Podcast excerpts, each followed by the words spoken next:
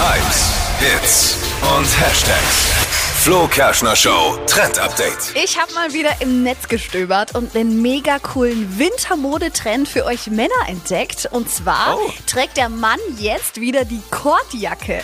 Also das sind diese Jacken in diesem Geil. weichen Stoff mit kleinen Rillen, die früher auch immer so der Biolehrer anhatte. Ja. Die sind jetzt mega angesagt. Ähm, gibt auch als Hosen, tragen jetzt schon ganz viele.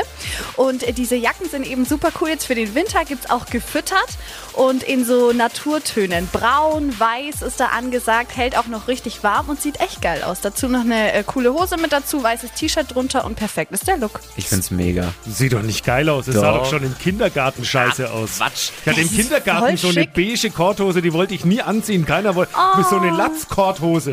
Keiner doch voll wollte. süß. Nee.